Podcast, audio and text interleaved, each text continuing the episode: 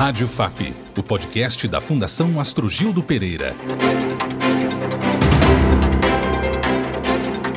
Mineração em terras indígenas, julgamento do marco temporal no STF, direito à preservação de tradições dos povos originários. Essas foram as principais reivindicações do 18º acampamento Terra Livre, que chegou ao fim nesta semana em Brasília. Mais de 8 mil indígenas de 200 povos tradicionais participaram da mobilização. O evento é a maior mobilização indígena realizada no país desde 2004. Após dois anos de realização virtual devido à pandemia, os povos originários voltam à capital federal para lutar contra a agenda de destruição defendida pelo governo de Jair Bolsonaro. Indígenas de 200 etnias participaram do 18º acampamento Terra Livre em Brasília.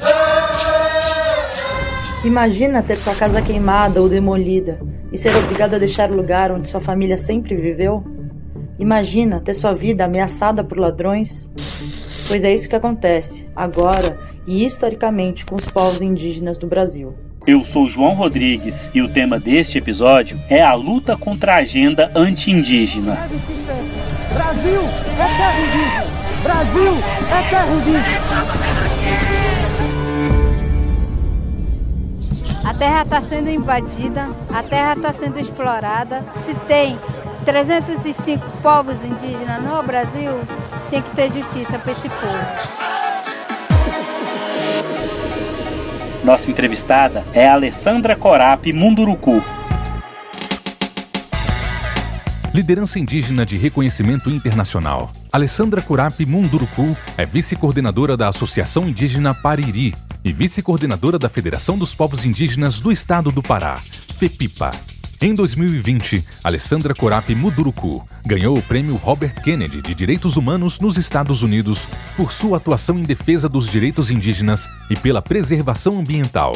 Participou da delegação de 40 indígenas brasileiras na 26ª Conferência das Nações Unidas sobre Mudanças Climáticas, a COP26, realizada em Glasgow, na Escócia, no fim do ano passado. É uma das ativistas mais atuantes na luta dos povos indígenas no Brasil. Justiça, para mim, é respeitar os direitos territoriais, é respeitar os direitos da Mãe Terra, da Mãe Natureza, que é o que nos garante a vida.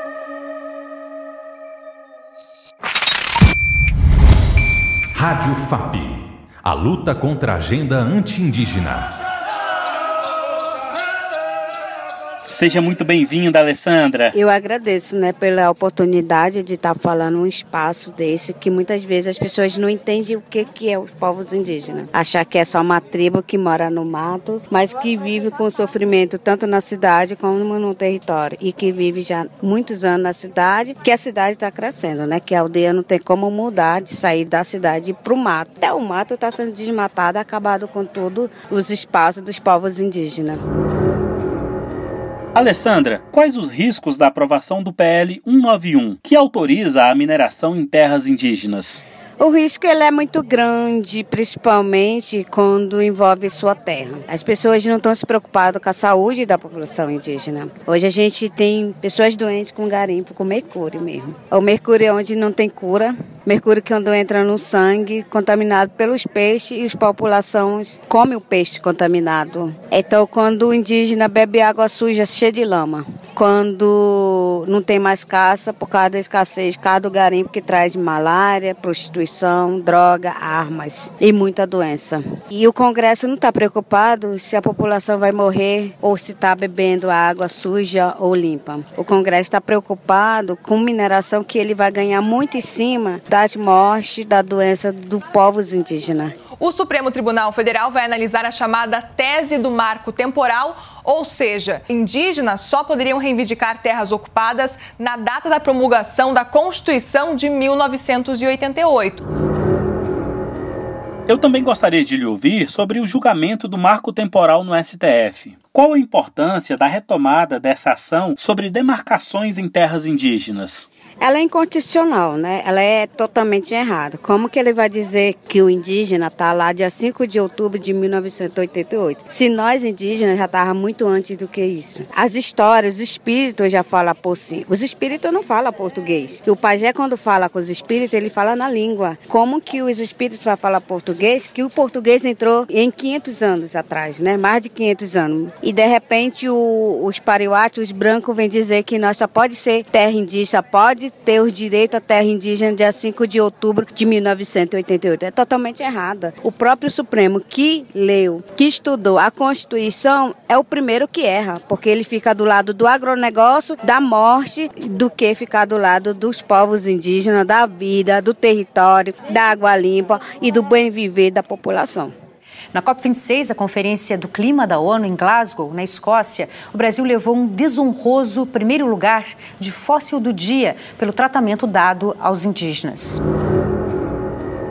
Você foi uma das mulheres indígenas que se destacaram na COP26. Como a comunidade internacional tem reagido ao descaso das autoridades brasileiras em relação aos povos indígenas? Olha, parece que o mundo todo fica preocupado com a mudança climática, mas eh, parece que a, a floresta é artificial. Não é floresta, é o povo que vive nela que está cuidando dela. Se não fosse os povos indígenas, também não existiria o meio ambiente, não existia a floresta. O que está acontecendo internacionalmente, muitas empresas querendo usar o nome de mudança mudança climática para ganhar dinheiro e aprovando muitos projetos para nossas cabeças, para o nosso território. Quando um presidente vai para fora e falar que a Amazônia está intacta, e por que, que os indígenas estão tá aqui no acampamento, sofrendo no sol quente, na chuva, pedindo para ser consultado e o presidente nega esse direito de negociar, de falar com nós. Mas negociar nossas terras, falar a mineração das terras indígenas, ele não tem coragem de chegar aqui e falar com a gente. Tem muita criança, muitos idosos muitos pajé,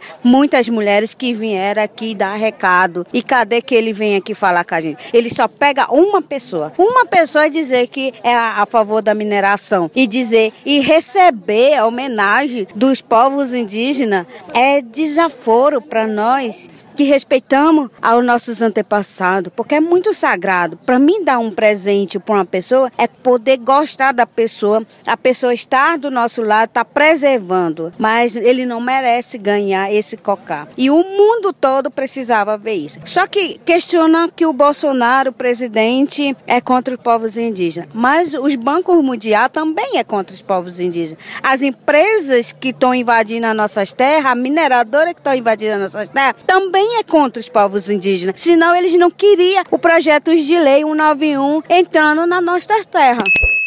Casa de líder indígena ameaçada sofre nova invasão no Pará. Invasores roubaram documentos, cartões de câmeras de segurança e dinheiro de Alessandra Munduruku.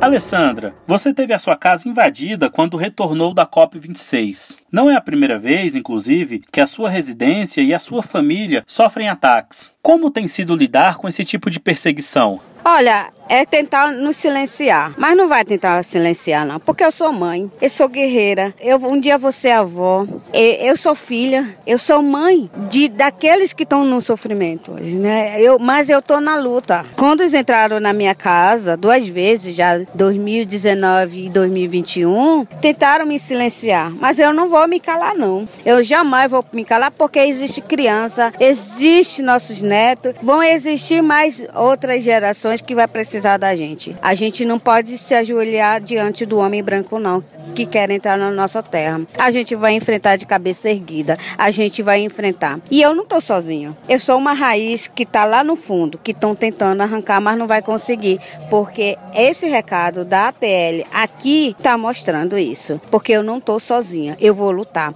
contra essas empresas, contra os bancos, contra o governo. Porque eu prefiro morrer lutando do que abaixar a cabeça para os não indígenas. Ela deu rosto e voz aos povos indígenas na COP26. Estou falando da ativista Tchai Suruí, que discursou na abertura da Conferência da ONU sobre o Clima em Glasgow, na Escócia. Tchai Suruí, Cristine Sônia Guajajara. Essas são apenas algumas das mulheres que têm feito a diferença no debate público sobre a pauta indígena. Qual a importância da participação feminina na luta dos povos originários? Como dizem, nós somos mãe da terra. Já diz tudo. Mãe, a mãe que cria, a mãe que sente. E as mulheres estão se empoderando sim. Não para ultrapassar os caciques, não passar as decisões dos caciques, e sim uma decisão coletiva. As mulheres hoje ela têm vozes porque ela tem coragem. As mulheres estão tendo coragem de enfrentar os inimigos junto com os caciques. Hoje as mulheres estão batendo, sim, porque é nós que estamos sofrendo. Mas os caciques estão do lado nos apoiando, os guerreiros estão do nosso lado nos apoiando. Nós somos uma voz que não seja só nossa. Só as vozes das mulheres. Nós somos as vozes da natureza, as vozes das crianças, as vozes do rio. É isso que as mulheres hoje, com esse momento de estar na frente, é vozes do coletivo, a voz do povo. Hoje tem várias redes sociais indígenas que estão falando da sua cultura, estão falando da sua política, estão falando do seu bem viver. Eu, como indígena, eu peço que as pessoas que nunca ouviram da nunca ouviu falar dos povos indígenas, mas nós estamos aqui. Mais de 300 povos indígenas diferentes. Caiapó, Munduruku, Yanomami, Baré, Pataxó, Tupinambá, vários. Então, as pessoas têm que ser informadas e levar informação, porque as pessoas se não tiver informação, ela não sabe de nada, ela não, ela ainda está voando no meio do quadrado. A gente tem que expandir, temos que conhecer outras pessoas. Alessandra Corap Munduruku, ativista, uma das lideranças indígenas de mais destaque nacional. Muito obrigado por sua participação em nosso podcast. Obrigado pelo espaço, obrigado João, obrigado à Fundação, obrigado pela equipe que está acompanhando né, toda essa luta dos povos. Obrigado pela sua audiência e até o próximo podcast. Saiba mais sobre a FAP em fundaçãoastrogildo.com.br.